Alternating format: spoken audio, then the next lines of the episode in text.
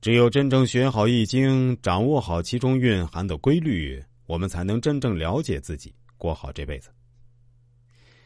古人都说：“读万卷书，行万里路。”如果需要再加上一句，那就是“阅人无数”。读书可以增长知识，旅行能开阔眼界。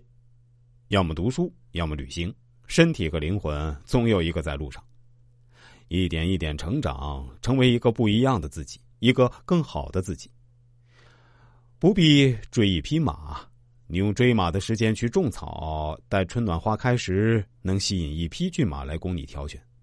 不必刻意奉承一个人，用暂时没有朋友的时间去提高自己的能力，等条件成熟时，就有一批朋友与你同行。《易经》原文中讲：“同声相应，同气相求。”只有气质相同或相近的人，才能够真正成为彼此的朋友。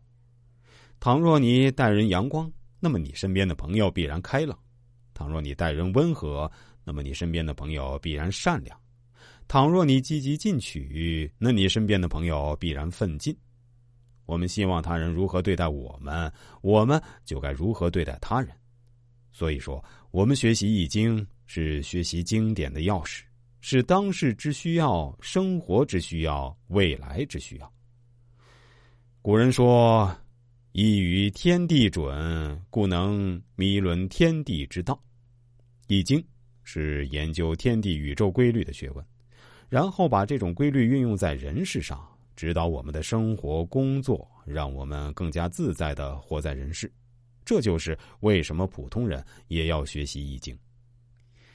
真正学懂易经的人会发现，易经其实说白了就是个开关而已，阴就是开。阳就是关，也就是你在不同的情境中应该注意什么事情，如何去调整，最后能够心安理得而已。